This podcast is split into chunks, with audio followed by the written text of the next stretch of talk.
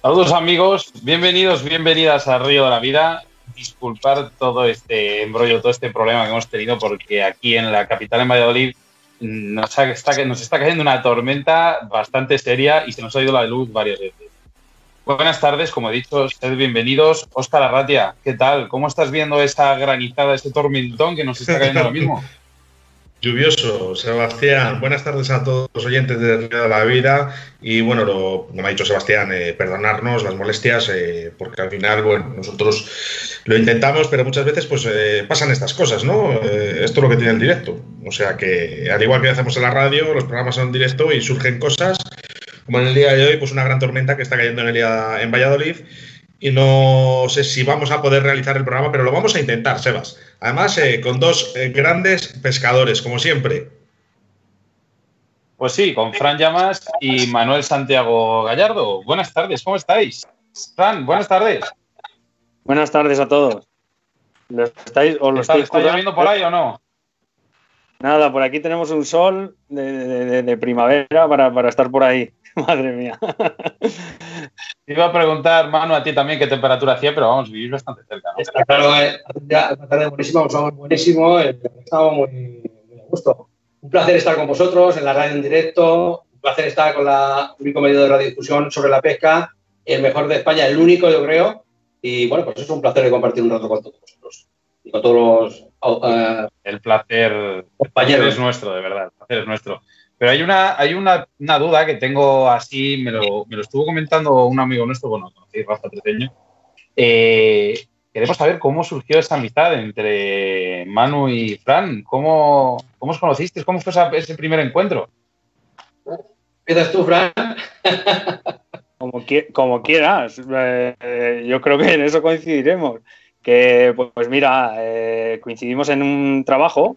Eh, y nada, yo la verdad es que no me ataba nada en ese momento y, todo el día que librábamos me, cogía y me llevaba, me llevaba a pescar. Y ya sabes, la afición y esto que nos gusta tanto, cuando estás ahí compartiendo tantas cosas y tantos días y tantas horas disfrutándolo, hace y une mucho, vamos. Y además le debo mucho porque me ha enseñado a, pescar a mosca, que dice.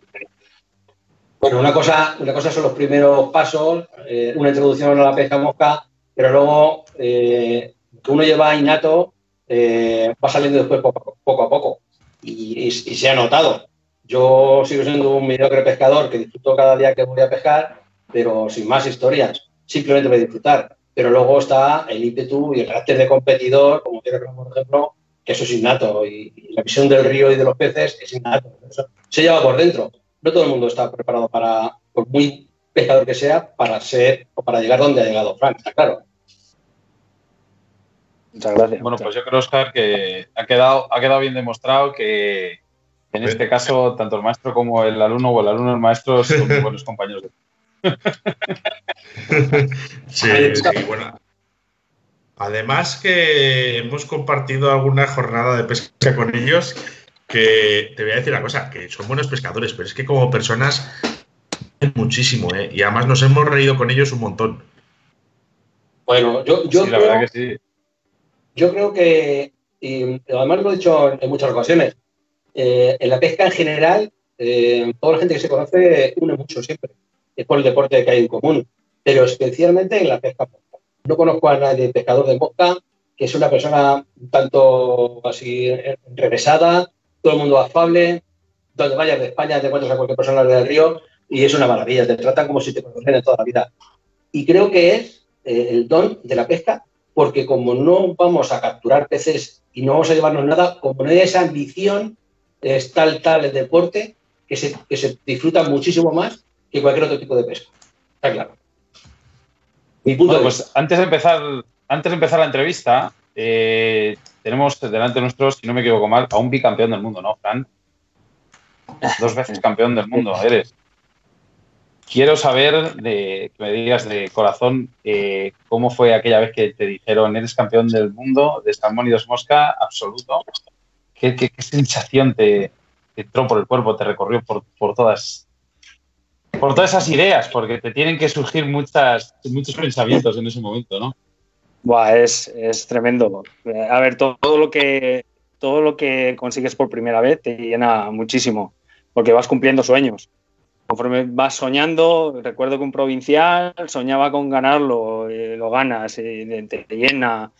Eh, y la verdad es que ya cuando llegas al máximo, que es tu gran sueño, por el que sigues y sigues y sigues y sigues intentándolo, eh, la verdad es que eso, después de todo lo que hay detrás, todo lo que dejamos, lo que nos aguanta la familia, lo que nos aguantan los, los amigos y lo que le damos a esto, pues cuando parece que no te lo crees. O sea, la verdad es que mm, lo ganamos entre todos.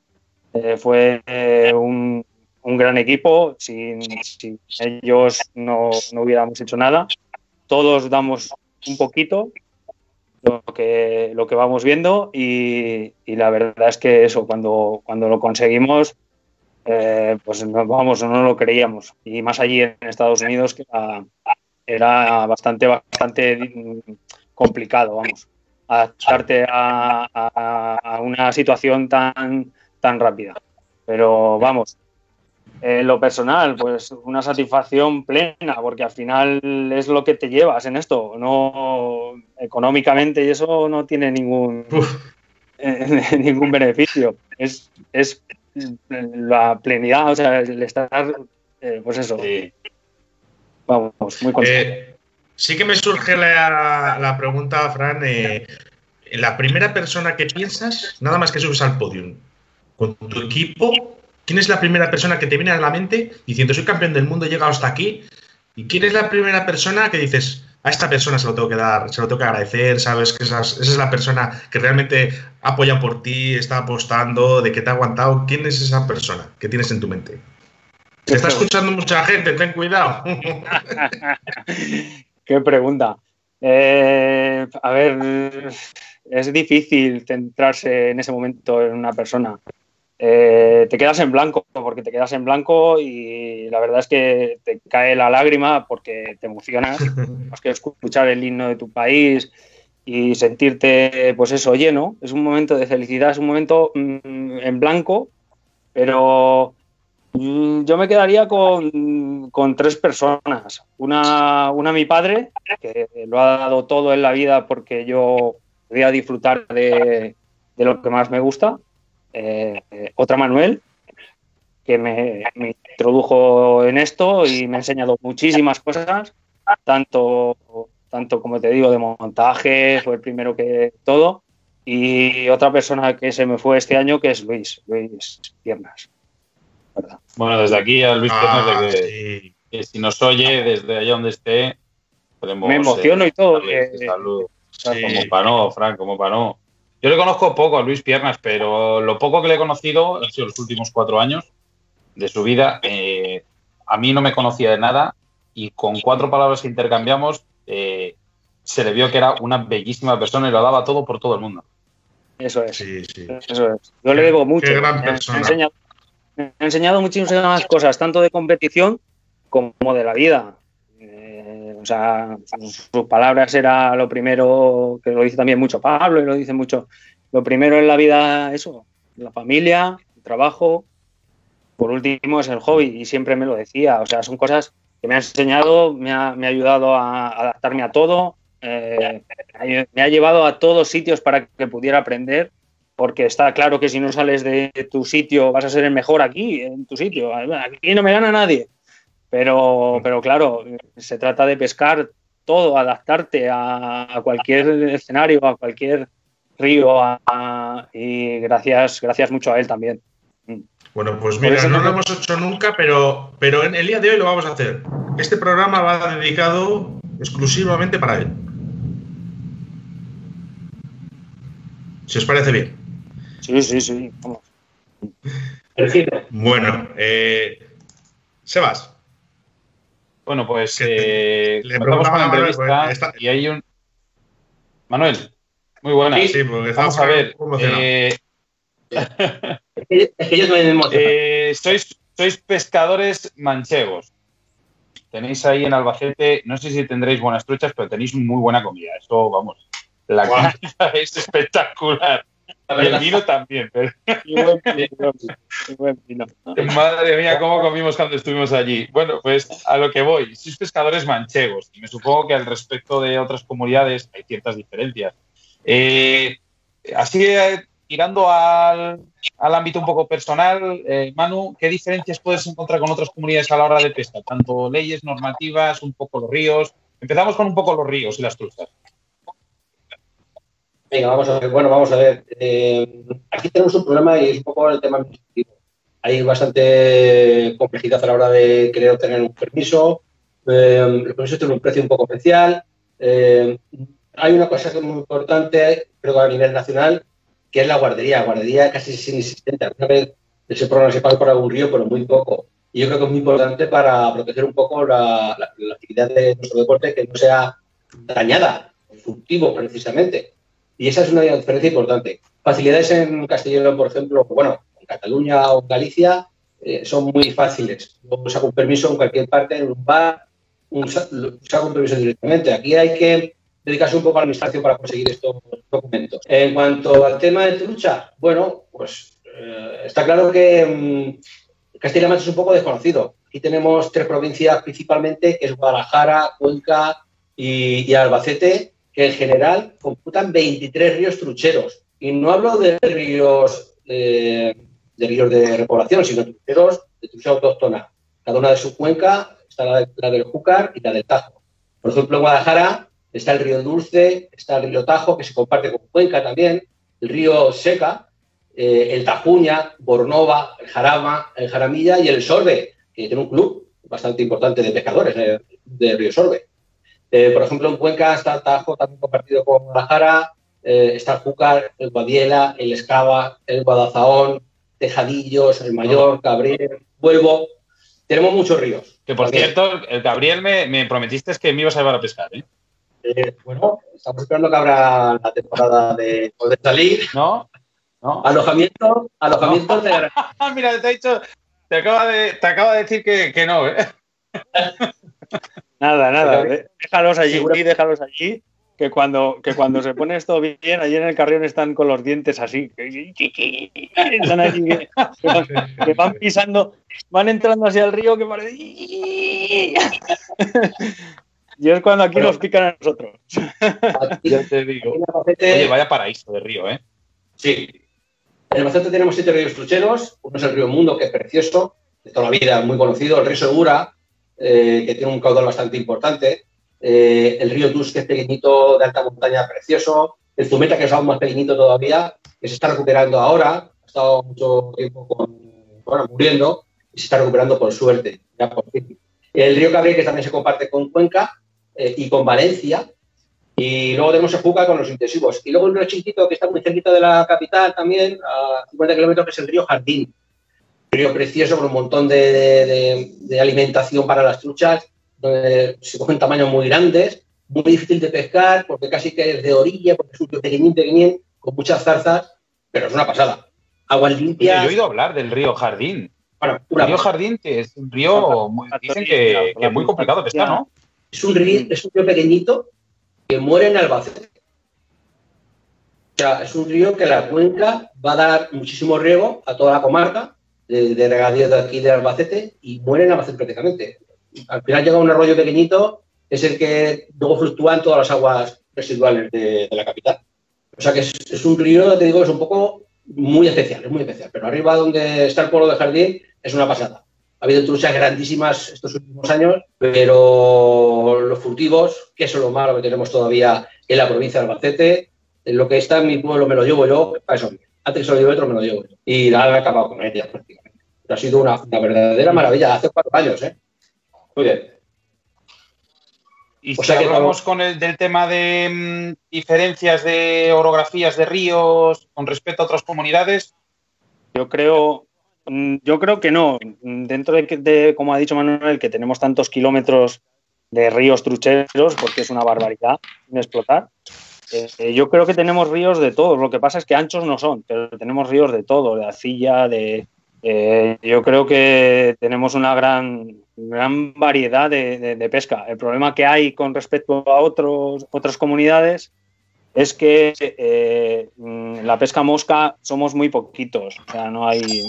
No es como, por ejemplo, el león que viene de una cuna, el tema de la ahogada, hay, pues eso, hay historia detrás y claro, hay muchos más pescadores de mosca. Aquí realmente de mosca, pues somos, somos muy poquitos. Esa es una gran diferencia y que no le damos publicidad. No le damos publicidad a nada de la pesca. La guardería, como dice Manuel, no hay dinero. Y cuando la guardería tiene que guardar el río, realmente tiene que guardar otras cosas que son como, como los fuegos, como... Entonces no, no llegan, no llegan por, por, eso. Bueno, pues Oscar, yo creo que ha quedado bastante claro. Yo sí que es verdad que antes de, antes de pasar a la siguiente pregunta, eh, quería desde aquí mandar un fuerte saludo y darle las gracias por todo su empeño y, y ímpetu que ha puesto Antonio Guirao con lo del río Zumeta. ¿eh? Todo eso que ha conseguido de que vuelva a correr el agua, es, bueno, es impresionante, ¿no? Es, es incansable. Vamos, es que no, tengo adjetivos para describirle. Antonio, de verdad, eres un monstruo. Sí, muchas gracias, Antonio. La verdad es que yo yo conozco el sitio bastante bien aunque nos pilla muy, muy, muy, muy lejos. Me acuerdo que me fui sin pan y, no por, allí no hay nada, o sea, no hay ni un bar, ni pan, ni, nada. Recuerdo la primera vez que fui allí y la verdad es que es un entorno natural súper bonito que, se, lo estaban, se lo estaban cargando y a ver si eso recupera y vuelve a la normalidad. No sé, Manuel, ¿le conoces tú personalmente?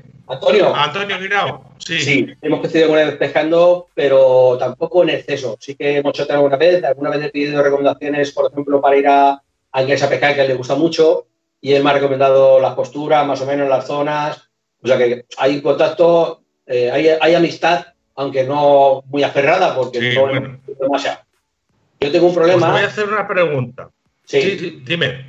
No, tengo un problema que, que, mi trabajo no me permite compartir de más con demasiada gente mi afición. Yo descanso un, lunes, entonces yo tengo una cosa muy buena, es que estoy solo en el río siempre. Bueno, yo que vaya conmigo, normalmente mi mujer, pero, y si no, Fran, poco más, ya está. Pero no comparto un fin de semana con nadie porque es cuando más trabajo. ¿Os imagináis que el 50% de los pescadores de mosca sean como Antonio Virao? ¿Cómo estarían los ríos en España? Bueno, pues estarían muy cuidados, sin duda ninguna. Muy cuidados. Él se dedicaba eso al 100%. En Andalucía, en Jaén, Segura, bueno, todos los ríos de Andalucía se ha propuesto conseguir, lo que son ahora. Son un verdadero pergeles de pesca muy cuidadas. Bueno, nos hablaba Fran un poco del tema de Castilla-La Mancha, ¿no? Y, y, un poco el que no hay esa promoción, ¿no? Eh, yo lo que sí que veo es que no está metida esa licencia interautonómica, eh, que sí que está en otras comunidades. ¿Esto creéis que perjudica a vuestra comunidad? Adelante, Manuel. Sí, claro, está clarísimo. Eh, la facilidad que tienes a la hora de conseguir una licencia de una licencia de un precio más o menos económico para poder eh, pescar en bastantes comunidades como, como, sea, como yo la tengo, por ejemplo, y, me fastidia mucho que me dejas una licencia única para para aquí, para Castilla-La Mancha. Es una pena. Claro que influye mucho que no venga más gente a pescar. Creo que la lucha en este caso sería poder conseguir la nacional como había antiguamente, a un precio razonable, me refiero, un precio que valga, pero tú te olvidas. Todo el mundo se lo sacaría y sería mucho más beneficioso para, para medio ambiente también, ¿eh?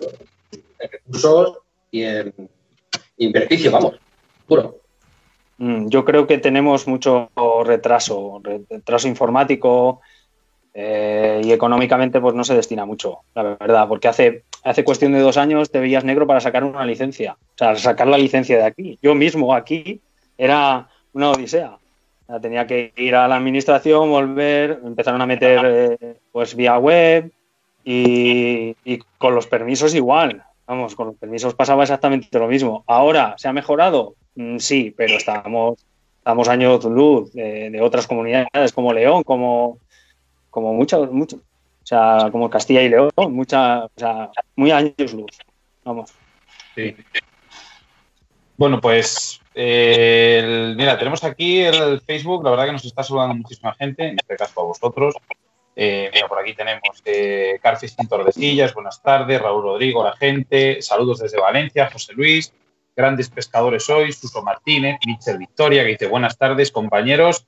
Fran desde La Rioja, eh, Miguel Ángel Lázaro, buenas tardes también. Bueno, y mucha gente, mira, entre ellos aquí tenemos a Aurelio, eh, grande, Fran Llamas y muy grande piernas. Más, por ejemplo, Antonio Zabulón, sé que es Antonio Zabulón, aunque ponga CM dental, porque es su perfil de Son fenómenos como pescadores y como personas. Ganas tengo de verlos eh, en persona. Abrazos amigos. Eh, Jorge Lavadía, bueno, pues aquí una cantidad de gente. Mira, Rubén, que le conocisteis allí, que vino a pescar con nosotros ahí a el gallego, que le llamo yo, porque es que como tengo tantos amigos que se llaman Rubén, le tengo que poner mote. Entonces, bueno, pues nada, continuamos con la entrevista. Eh, es curioso porque tenéis varios intensivos de trucha arcoiris, cosa que, por desgracia, aunque nos llamen pesados, Oscar, en Castilla y León es que no los tenemos. Eh, ¿Qué beneficios veis en este tipo de cotos en vuestra comunidad? Porque aparte de poder pescarlos, tendrá otro tipo de beneficios, ¿no? Pues sí, la verdad es que, a ver, son beneficios también económicos para el sitio donde, donde está, tanto restaurantes, casas rurales, hoteles, porque viene gente a pescar. Pero son también muchos beneficios en cuanto a, a las personas que dónde mejor que ir que a una orilla del río, ¿sabes? ¿Qué mejor que hacer que, llevarte a tu hijo a disfrutar del medio ambiente, de dar una vuelta? Y es un sitio muy, muy, muy, muy fácil de, que un, de que un niño coja afección, porque supuestamente las truchas son, supuestamente, las truchas son mucho más fáciles, son cuencas no muy fuertes ni peligrosas y es muy fácil la pesca y es muy fácil pasar un día agradable en familia y, yo creo que, vamos, eh, es lo, que más, lo que más ganamos con ello. Aparte, bueno, los competidores ya es otra, es otra cosa. Los competidores lo bueno que tenemos es que no paramos en, invierno y seguimos y seguimos y seguimos y no perdemos ese, ese punto, eso es, ese punto que, que, que te costaría coger, aunque está el lago, pero Cambia mucho de coger. Como digo yo, como digo yo, Fran, los intensivos sirven para que cuando empiece la temporada, gente como nosotros, o sea, en este caso yo, las 10 primeras varadas no vayan las ninfas a los árboles, por ejemplo. Claro, un, ejemplo, un ejemplo, un ejemplo, A todos nos ha pasado eso, nos ha pasado, sí. Bueno, pero también tienes que parar un poco en el vino del almuerzo. Eso también en cuenta. Eso, eso, eso sí que es verdad. Y, por ejemplo, Manu, referente a esto que hemos comentado del tema de, de los cotos intensivos, Veo que le tenéis mucho cariño a un coto en concreto allí, ¿no? Bueno, vamos a ver, tenemos el coto de las mariquillas. La verdad es que lo tenemos a tiro de piedra. tardamos 15 minutos, es como dar un paseo por el parque. Entonces, mejor es imposible. Yo me voy una mañana, si coincido con Fran mejor, pero si me voy yo solo una mañana y paso cuatro horas fenomenales, no me cuesta ningún trabajo. Eh, porque además es que eh, es la única manera de entrenar. Yo no soy, yo soy pescador de mosca seca, por lo tanto, Tarifa la pesco, pero me cuesta un poco más. Sin embargo, durante el invierno sí que la practico y cojo soltura, sin duda alguna. Lo viene muy bien para entrenarnos físicamente y, bueno, pues, materiales nuevos y moscas nuevas, ninfas nuevas, que te hacen abrir un poco la mente, prepararte para la temporada. Es una, es una maravilla, ¿eh? Principalmente este Nosotros lo, vimos, lo vimos, Óscar, ¿a que sí? Joder, ya ves. mira, estamos aquí además que nuestra audiencia puede ver algunas de las tomas e imágenes que hicimos durante las grabaciones en ese día, que son espectaculares. Y la verdad es que además estaba el río perfecto de trucha, de todos los tamaños, eh, y se disfrutó muchísimo todos los días. Pero todo el mundo que estuvo pescando allí disfrutó, ¿eh? es lo bueno que tiene.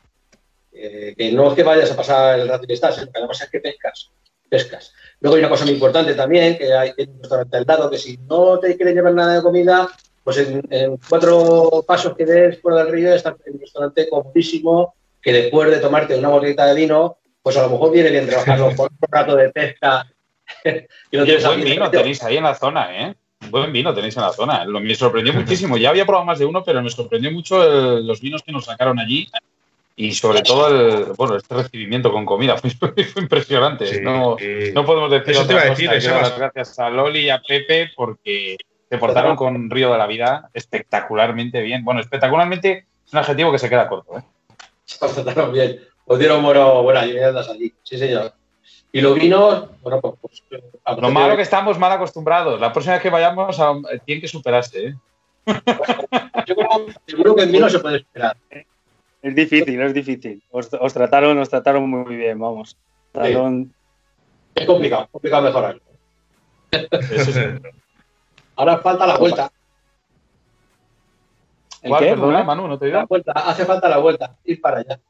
No, esta vamos a tener por seguro que, eh, aparte que ya es un, estuvimos hablando después del viaje que es un, ya va a ser un viaje de costumbre que vamos a tener. Perdona, perdona, perdona Sebas, eh, son las 8 de la tarde, vamos a hacer un parón de un minuto, ¿vale? Eh, en silencio y ahora volvemos con todos los oyentes.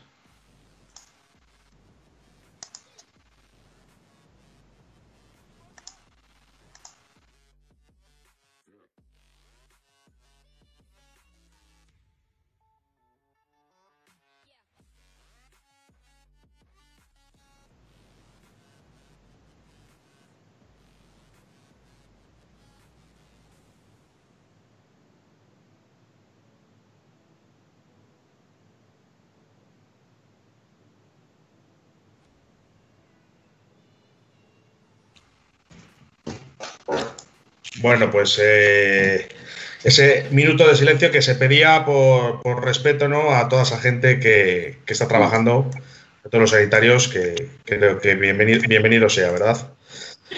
perdona, Sebas, que te he cortado. Nada, es que ya ni me acuerdo lo que estaba diciendo, con eso te digo todo. bueno, eh, hablábamos, mira, eh, sí que habíamos dejado un poco esa pregunta un poco en el tintero que yo quería retomar.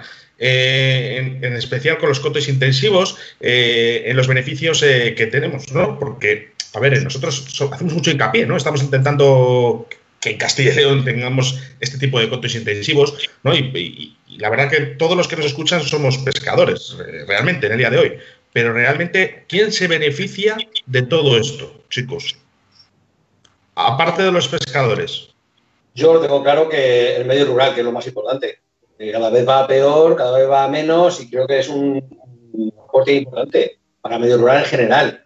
Como, como decía Fran, para restaurantes, hospedajes, eh, bueno, y toda la zona de alrededor de donde esté el coto. Francamente, no tiene por qué eh, entorpecer mucho la repoblación de trucha arcoiris en ríos, lógicamente donde no existe la trucha común, que no interrumpa eh, bueno, por el hábitat de la trucha común. Pero en río donde no hay otro tipo de animal, que, bueno, aquí en este caso hay barbos y hay algunos, pero que no eh, tienen nada que ver uno con otro. O sea, que cada uno está por su lado y. Yo no, le veo ni. No afecta. o sea, no tiene ningún pero. Todo, por todos lados son, son beneficios, por donde lo mires. Tanto para el entorno, para los pueblos donde se haga, el río, porque normalmente se hará en un río, pues eso, que, que, no haces nada al río porque está muerto, no tiene nada. Y, eso, restaurantes, bares, como decís. O sea, no, no le veo un pero, todo lo contrario. Ganamos, ahí ganamos todos. Es, es un, bajo mi punto de vista, es un error que no tengáis ningún escenario ahí arriba. Pues eh, no será porque no lo han intentado y, o se ha intentado porque no nos encontramos más que puerta cerrada, puerta cerrada. Intentas hacer algo y dice, no, ah, bueno, pues es que sí, en este caso sí que tenéis razón, pero ya se inventan otra cosa para. Al final, bueno, pues es que nos gusta la boca. cualquier persona, ¿dónde va a estar mejor que en el río? O sea, hasta un niño. Un niño está mejor en el río que hoy por hoy, conforme está todo en, en cualquier ciudad. O sea, es que no, sé. no se entiende. Es una, es una, pena. Bueno, queremos decirle a toda la audiencia, ¿vale? Que ahora en un ratillo, eh, todos aquellos que quieran preguntar lo que quieran, temas técnicos, a Fran, a Manu, lo que queráis, eh, ahora mismo en un ratillo, pues eh, procederemos a, contestaros a todo aquello que, que queráis. Oscar, continúa, perdóname. Sí, eh, bueno, chicos, eh, nada, no, no, no, pasa nada. ¿Creéis eh, que la población de pescadores de Castilla-La Mancha está concienciada con la pesca sin muerte? porque, por ejemplo, en Castilla y León, más o menos, esto sucede con el 99% de los pescadores. Pero en Castilla-La Mancha parece que los pescadores también están ahí un poco, ¿no? a, lo contrario. Pasa un poco con el 99%. ¿De Castilla y León? No, no, no, hombre, me lo, creo, ¿eh? Me lo creo que son mucha gente, ¿eh? Sí, sí, bueno, a ver. Eh, no, la verdad es que no. La verdad es que aquí no hay, ninguna concienciación sobre, sobre ese tema. Eh, hay un punto que es que somos muy pocos los pescadores de mosca y otro, pues no sé, es que no, sé, yo recuerdo que somos, somos pioneros, que somos pioneros en la pesca sin muerte, eh, después de Andalucía, que los primeros fueron los andaluces, eh, y seguidamente al año siguiente entramos nosotros y creo que a los tres años o por ahí entró Castilla y León y otras comunidades. Eh, yo recuerdo que cuando entró estaba solo en el río, o sea, fue un año espectacular, porque mm, no iba nadie al río, no sabía nadie, eh, y poco a poco pues se va metiendo la gente, pero sí que es cierto que si no hay pescadores de mosca y lo tienen como, como desde que desde que lo han vivido desde pequeños que vas al río a coger las tuchas y llevártelas, pues entiendo que es difícil. Pero la verdad es que yo creo que es por eso. Y el que es severo, pues va, y el que va a echar el cebo, pues va y llevas una estucha. El problema es el que no, no tiene cuidado y, se lleva luego para que terminen en un para que terminen en un contenedor. todo es respetable. en la barra del bar. Eso es, todo es respetable, pero lo que está claro es que, con lo que disfrutamos de, todo eso, porque, porque lo matamos o porque lo, o por qué lo castigamos de esa manera. Desde eso hasta de, tirar la basura o vamos, no cuidamos nada. Creo que, pues debería. Sí, vamos, yo tengo claro que. Bueno, yo quiero. Dime, dime, mano. No, eso, lo único que estamos concienciados con el tema de la pesca mosca, eh, somos pescadores de mosca, con la, con la pesca sin muerte. Algunos eh, que no que han podido entrar en la pesca mosca con cucharilla, también con un solo poncillo y sin muerte, pero los mínimos. Pero estos al final eh, casi siempre rebañan alguna, casi siempre. Aquí también en cuenta una cosa, eh, la mayoría de la gente que pesca, que, no pescan a mosca, son pescadores de cotos, cotos intensivos. Cuando salen por primera vez a un río de trucha común, están concienciados de la misma forma, como que hay que llevarse ocho piezas. Y ese es el problema que hay. Que no es que si fuera todo sin muerte, todo mosca, como en Cataluña, por ejemplo, pues está claro, todo el mundo pesca a mosca y sin muerte. Y no hay ningún problema, libres y cotos. Todo está petado de trucha. Todo. Yo creo que me digáis, tanto Fran como tú, Manu, cada uno, un río por excelencia mosquero y uno ninfero de vuestra comunidad. No, tú, que si no, me, si no te yo, yo, no tengo claro. para mí, eh, mosquero, el río Cabrel a su paso por Cañete, en la zona de Cañete, eh, el coto de Cristina, que es un coto sin muerte espectacular. Bueno, es donde se hacen muchísimos concursos regionales, provinciales y también hay otras provincias que vienen a hacer concursos a este, a este coto. Eh, este sí que es un coto sin muerte y la verdad que es un espectáculo eh, para pescar a seca.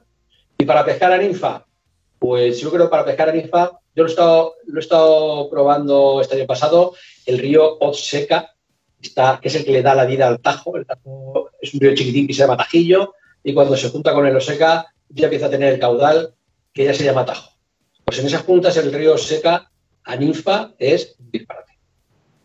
Un disparate. Tremendamente bonito y, súper efectivo. Siempre lo pescado seca y máximo tres truchas, cuatro o mucho.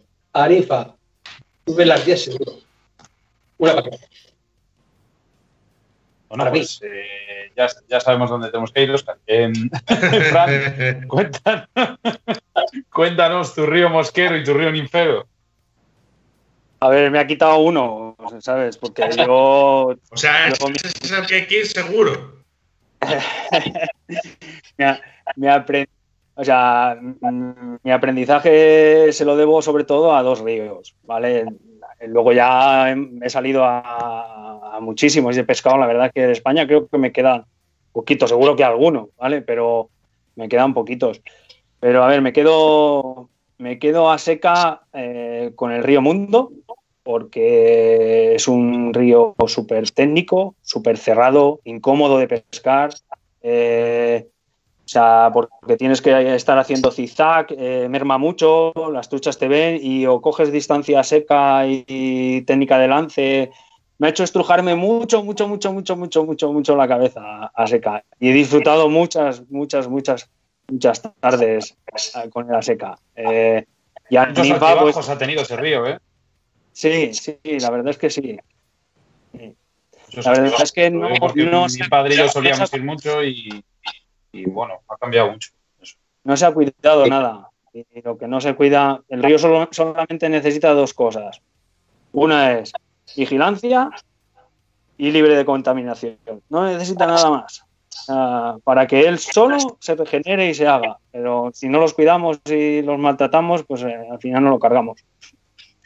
Eh, y otro río, el Cabriel. Es que el Cabriel es mi río. Es súper técnico, eh, o sea, está todo lleno de charas de todo. O sea, puedes echarle a todo. Eh, puedes pasar perfectamente una mañana entera en 50 metros de, río. Y eso, además, es súper técnico, como digo. Agua más transparente, puedes pescar a pez visto, ninfa.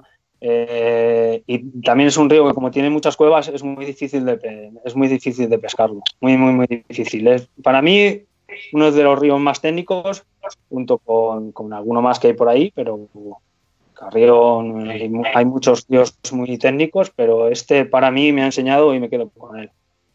¿Yo puedo decir otro más? Sí. Sí, sí, sí, claro, estamos aquí apuntando. Yo, tengo apuntando, Oscar y yo estamos se me quedó en el tintero en Guadalajara el río Gallo. El río Gallo es un río que tiene una cantidad de trucha enorme. Hay buenos pescadores también eh, del río Gallo y, buenos clubes de pescadores del río Gallo de, hace muchísimos años y es una verdadera maravilla.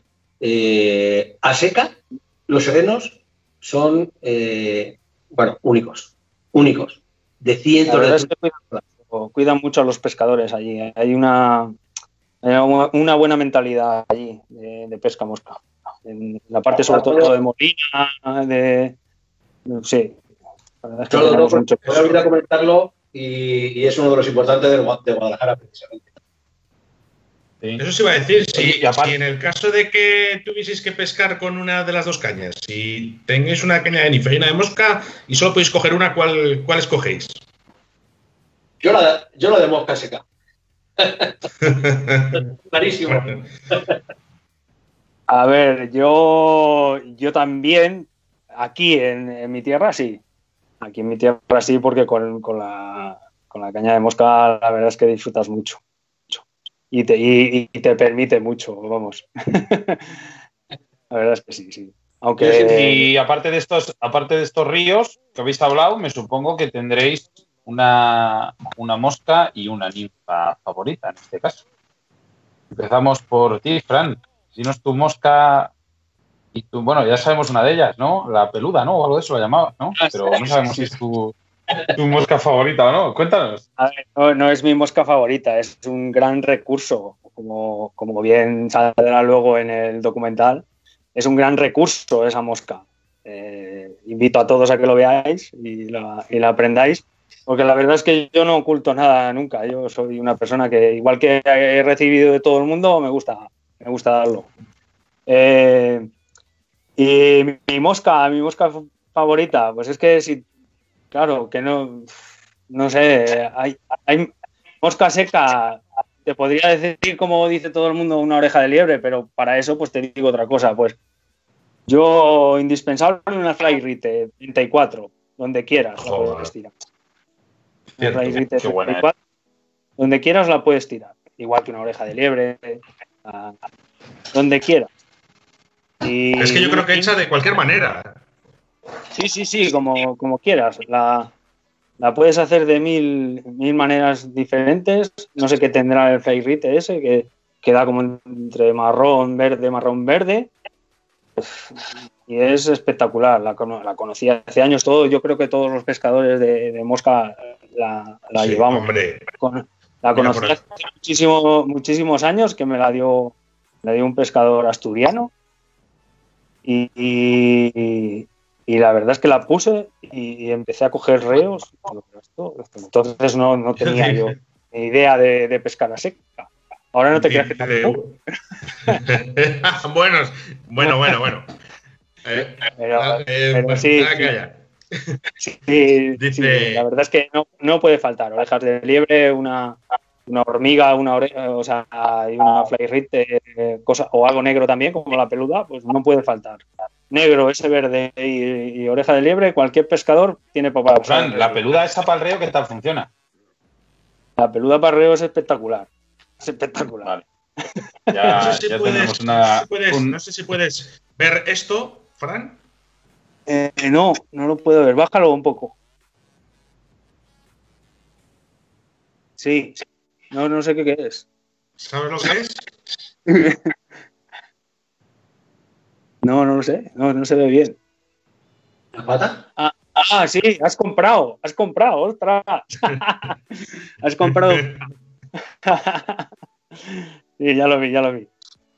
Bueno, eso es que te dio ah. buenas alegrías. Eso es que te ha dado buenas alegrías. Eh, Manuel, dicen por aquí. Eh, grande Manolo Aseca, Enrique Navarro Ballesteros. Eh, dinos cuál es tu mosca seca preferida. Pues yo lo tengo clarísimo. Llevo ya muchas temporadas que prácticamente la uso al 100%. Y es el balón rojo. Montada 100% con púrpura. De ahí, de ahí me tengo que. Se me tiene que dar muy mal para cambiar. Lo tengo clarísimo, ¿eh? Hombre, los disterillos pequeñitos también. Tenemos el río Gabriel, por ejemplo, eh, está muy. Hay muchísima presión de disterillos y la verdad es que funciona fenomenal. Todo se lo juro, tipo peluda, como, bien dice Fran, y funciona de maravilla. Ahora, en esta época, el mes que viene, o finales del mes que viene, o, junio, principios, hay un disterín pequeñito, eh, creamos el chochín, y eso es y eso es el mayor espectáculo del mundo. Bueno, después de la entrevista te va a retirar la, palabra. Eh, no, no, si se puede decir porque la verdad es que nadie pesca. Mm, simplemente es verlo, el río, en esos, en esos momentos, porque cierto es que no pescamos ni Dios. Bueno, solamente algunos. Pero el resto vamos a mirar. Y con eso es suficiente, disfrutamos un montón viendo tal cantidad de muchachas cemándose y tú sin tocarle el moro. Viendo lo que hay en el río, no sale, sí. Ahí ves exactamente lo que hay en el río y se disfruta. Oye, Ahora, nos están diciendo.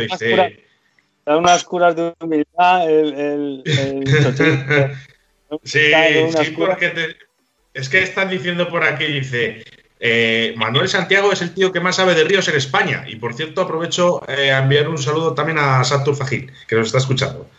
Bueno, la verdad que. Bueno, tenemos aquí mucha gente, eh, que está, se está mandando saludos todo el mundo. Antonio Estevilla, Medero, Enrique Navarro, Suso Martínez, Miguel Ángel Lázaro González, en el Gabriel. Le pone Chochi, no sé si es la Chochilla. Héctor Gómez, Está también Arturo, Molinero, Arturo Molinero. Saludos para Arturo también. Oye, ¿es verdad eso lo de que sabes eh, mucho de los ríos de España, Manuel? Vamos a ver, yo he pescado muchos ríos también. Pero bueno, yo creo que como todos, todos pescadores de mosca, eh, precisamente lo que más nos gusta son los ríos. Entonces, procuramos hacer viajes a, cualquier parte de España exclusivamente a pescar, lo tenemos claro. Hemos hecho también algún viaje internacional, por ejemplo, con Fran, que estuvimos juntos en Canadá unos cuantos días ahí pescando salmones y, y, salvelinos. Y la verdad que, bueno, es, espectacular. No, llegamos allí y ya te salían los ríos de allí, la leche, madre mía. y de eso seguro que no sé, digo, pero Manuel, ¿cómo lo sabes? Ocho horas de viaje, de vuelo, estamos aquí, ¿cómo vas a decir que ese río es ese? Oscar, Manu, Manu, así en comparativa con, con Carfishing, es el Goyo Sebastián de los salmónidos. Madre mía. Madre mía, bueno, pues habrá que, habrá, habrá, habrá que exprimirte más, eh, Manuel. vamos a ver, como yo decía antes, no soy un gran pescador, eh, soy un muy buen aficionado, demasiado buen aficionado, porque más que una afición es una pasión, y más que una pasión es una forma de vida el tema de la pesca mosca. Llevo desde los ocho años pescando. Mi primer juguete que tuve real, porque mis padres no podían comprarme juguetes para, para, Reyes, pues fue una caña de pesca que me regaló mi tío Pepe, eh, que, fue, que era pescador, y que a partir de ese momento eh, mi vida no es lo más importante de mi vida, pero sí que necesito de, pescar sí o sí. Entonces, ir a pescar es de, las cosas más importantes para mí. Por eso cuando no ha habido intensivos, pues se pasa bastante mal un invierno entero. Por estos intensivos es, es el placer. Es un placer poder tenerlo para poder ir a disfrutar un rato y, y eso que tanto nos apasiona, poder conseguirlo. Es una pena lo de Castilla y León, precisamente, que no tengáis esa oportunidad tan importante. Es una pena. Es pena eso, sí. La verdad es que sí. ¿Y qué podemos hacer? ¿Darnos un consejo? ¿Qué, hacemos con esta gente? ¿Perdón? ¿Qué, hacemos con esta gente, con los, de la administración y demás? Como pues, dicen, si no pues tienes madre, si no tienes madre. Mm. Bueno, mira, yo no sé, yo, yo como, todos hacemos, eh, llevo dos años yendo a pescar a inglés. Francamente es espectacular inglés el voto de inglés, pero es que los libres está igual de, de pesado. Son tanto comunes como los libres indistintamente, da igual a que pesques, son del río, están allí, y bueno, es una pasada. Pero no me importa hacerme 600 kilómetros para ir a pescar a Y eso mismo, si no tenéis la oportunidad, como ya pasó en su momento, de, pescar en Castilla y León, pues os tenéis que pasar a otras comunidades. Es una pena que haya que hacer eso. Sí, es curioso porque me pasa a mí lo mismo, Manuel, cuando me voy a Patagonia. O sea, no me cuesta irme a Patagonia, ¿sabes? Claro. en, época, en época en no me cuesta irme a Patagonia. Normal. bueno, te cuesta del bolsillo, pero poco más.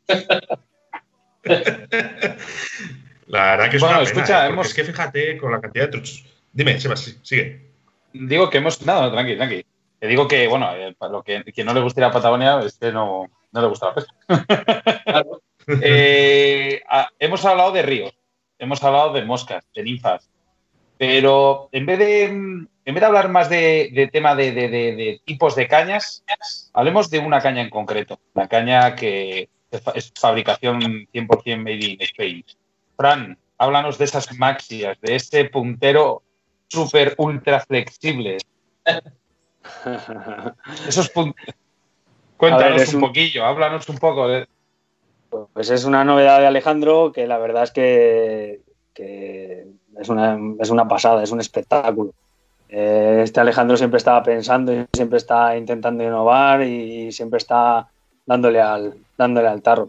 Tengo que agradecerle que, tengo que, agradecerle que, me haya mandado a mí para yo ser el probador, porque he sido el que, el que lo ha probado, el que he estado probando y hablando con él y, me mandaba y cambiamos y tal. Y, y él pensaba, lo hacía, me lo mandaba, oye, no, esto no, van, porque él es un súper lanzador, pero claro, como me decía, tienes, tienes que probarlo con los peces. Y, la verdad es que le he hecho barbaridades. Y la primera vez que, lo tuve me quedé alucinado, porque es una acción eh, diferente, es, eh, no sé, a la hora de clavar, a la hora de, lanzar. Eh, es, totalmente diferente a lo que, a lo que tenemos. Normalmente todas las cañas usan lo que es, pesan por enteras y, suelen tener un, tope, ¿no? Pero, pero son como medias. Eh, sin embargo, esta, esta, esta no, o sea, no tienes que mover el brazo para nada, solamente con una muñeca, con un golpe de muñeca, puedes lanzar, que es lo bueno que tiene. Y, la verdad es que eso, que después de muchas pruebas, pues estoy orgulloso porque, porque le he dedicado mucho, muchas horas, muchas horas de, pruebas, muchas horas de, ir al río y de ponerlo y pim pam y pim pam y pim pam y oye tal. Y, cuando lo ves, y hay por ahí vídeos que habéis visto que dobla tanto y tal, y dices, madre mía, esto no me va a durar ni, ni, una mañana. No tendrás por ahí el puntero, ¿no? Pues eh, sí, sí creo, sí creo que lo tengo, espera sería, sería interesante que lo viste la gente. Eh, ¿Tú qué opinas de la caña, eh, Manu? Porque tú, mejor que nadie, eh, la, habrás visto a él pescar con, con esa maravilla, ¿no? La he visto pescar y la he probado también. Y la verdad es que hay una cosa muy importante y es que con, con bifa muy, muy, muy pequeñita, con muy poquito peso, lanzas larguísimo, con una facilidad tremenda, que es la acción que tiene esa puntita. Esa puntita. Y eso es algo magnífico. O sea, si, si lo esfuerzo pones los, señuelos tan pequeños a tanta distancia. es una pasada. Es que dobla de casi desde, desde la anilla de arriba del todo. No sé si lo podéis ver, ¿no? ¿Lo veis? Sí, se ve muy bien. Ahora está ampliado. Es, una, es un espectáculo, ya te digo. Eh, pues eso, habría que dar con la medida exacta, habría que dar con, la composición exacta. Eh, ¿Por qué? Porque son punteros que tienen mucha fuerza, entonces si le pones mucho, lo pones muy gordo, las pasas a las truchas, la, eh, si lo pones muy fino, lo pones muy largo, te enredaba mucho el hilo, o flexaba, hacía demasiado mimbreo, y la verdad es que es todo un artista, Alejandro. Perdona, Fran, ¿ballena lo llamáis? Creo que es pelo de ballena lo que le llaman, ¿sabes? No lo sé, porque eh, las las cañas de spinning, de, cucharilla y tal, creo que ya, ya las habían, ya las habían Es que me lo, me, lo, comentó Andrés, sí. Lo de que le llamaban pelo de ballena, sí. Y le llaman pelo de ballena porque realmente, no sé si veis, es, es nada, o sea, es súper fino. Súper fino, súper fino. Y, y, nada, sorprende, ya, ya os digo que sorprende. ¿Vale para todo? Pues eh, sí, recomendable, pues es recomendable para, cuando la pesca está difícil, para cuando las truchas están difíciles, para truchas medianas, pequeñas. Truchas grandes las puedes sacar perfectamente porque además tengo, tengo un vídeo por ahí que me grabó Manuel que fui a probarla y las probé con las iris y, y puse las dos moscas más feas que tenían en la caja porque dije que no me pique ninguna. Y tiré y cogí una bastante grande, no sé cuánto tendría, pues tenía 50 o 60 o no lo sé. Y, la verdad es que respondía de la leche. Y, ya te digo, mm, sorprende, le puedes meter peso, no, pero no es para meterle peso. Eh, y lo más esto que me llegó, o sea, lo que más me sorprendió a mí es que siempre todo pescador cuando, cuando merman los ríos, y tienes que lanzar un tándem, por ejemplo, con, línea de competición, al hilo, como, como lanzamos, eh, y lo tienes que lanzar de 2 milímetros o 2,3 milímetros, realmente no puedes mm, tener distancia, o por aire o por lo que sea, es muy difícil pescar un poquito de distancia. Y con esto no haces esfuerzo ninguno y lanzas súper, súper, o sea, lanzas largo en comparación con si no lo tuvieras. Y, ¿Qué tal con los perdigoncillos de poco peso? ¿Cómo les saca? Pues, igual, es que, es que notas, notas absolutamente todo. O sea, notas todo. Y, lo que pasa con el tándem, pues te pasa también con las, con las ninfas de poco peso. Sabéis que, tenemos que cargar mucho el lance con las ninfas cuando hay que, hay que hacer mucha doble tracción y mucha con las ninfas chiquitinas y hay que hacer movimientos más fuertes, pues con esto es que cambia totalmente. O sea, es solamente tienes que pegar un golpecito de muñeca y ¡pim! las proyecta que, ¿En qué medida las encontramos? No he visto nada igual, ¿eh? ¿En qué medida la encontramos? Eh, pues eh, aquí ya se me va a mí, porque yo, yo lo que yo la he probado en, en 10.8. A, la hora de pies. En 10.8 la he probado.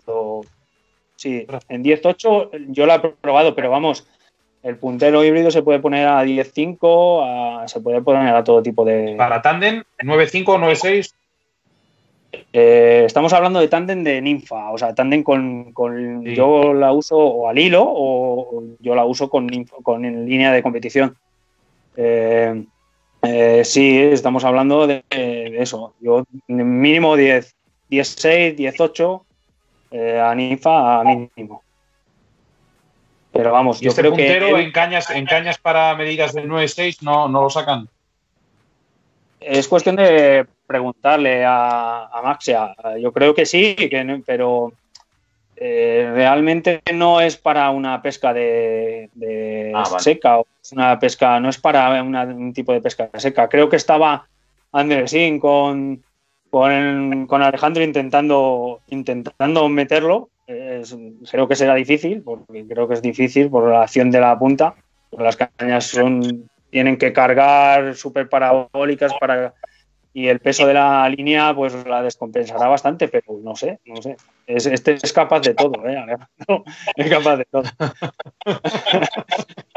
Así que, no sé, yo aconsejarlo, pues sí, yo lo aconsejo Más que nada porque, porque es sorprendente y no hay nada igual.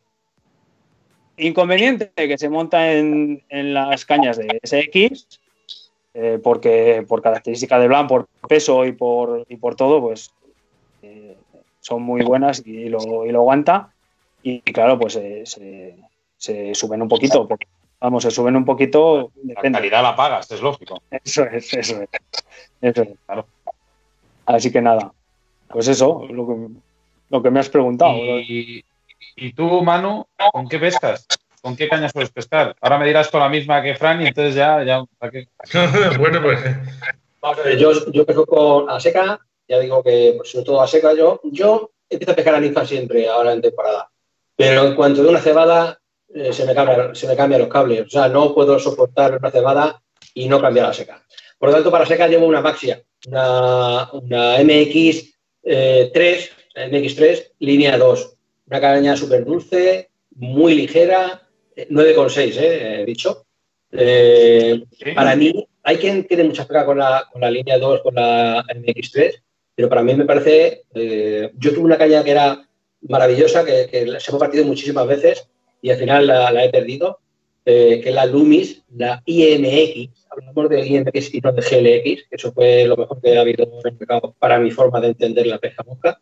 Y, y me recuerda muchísimo un poquito más de longitud, ese medio pie es muy importante porque además te da una opción de que en un momento dado puedes meter un tándem y el tándem lo manejas perfectamente, de seca y ninfa, eh, con esa distancia. O sea que, ya, por eso decía también que me quedaría con una caña de seca y, es esta, completamente. El 9,6, línea 2, líneas muy finas, lance muy, muy suaves, dulce para lanzar, largas distancias. Para mí, lo mejor que he probado nunca, sin duda. Y ya digo que hay gente que dice que no, pero yo le saco muchísimo rendimiento a esa caña. Muchísimo. Y en MIFA, hay pues. Cañas, hay cañas para todo, Manuel. Hay cañas para todo y para todo. Hay también que adaptarse al material que tengas, pero yo siempre he ido pescando a menos. O sea, yo ya, yo ya pescaba con una línea 3 desde hace 28 años y me he bajado una línea 2 y sigo disfrutando tanto más que antes. Cada vez más. Eh, me, acaba, me acaba de mandar un comunicado ahora mismo que a partir del día 2 de mayo el gobierno dejará hacer deporte eh, y deportes en ciertas modalidades. A ver si somos nosotros los que entramos. algo, algo, por algo 2 de mayo. Por algo hay que empezar. Estamos exactamente a partir de hoy, eso es una semana clavada. Bueno, por lo, pues, menos se ve, por lo menos se ve un poquito de luz o esperanza a la gente. Ya, tiene algo en, en qué pensar, ¿sabes? Algo, una ilusión. Eso es bueno. eso, es bueno. Y esto sí, me, voy a... me tengo que poner las botas porque me quedan dos modelos de hacer. ¿eh? esto es así, me voy al pueblo. Eh, mi mujer eh, tiene una casa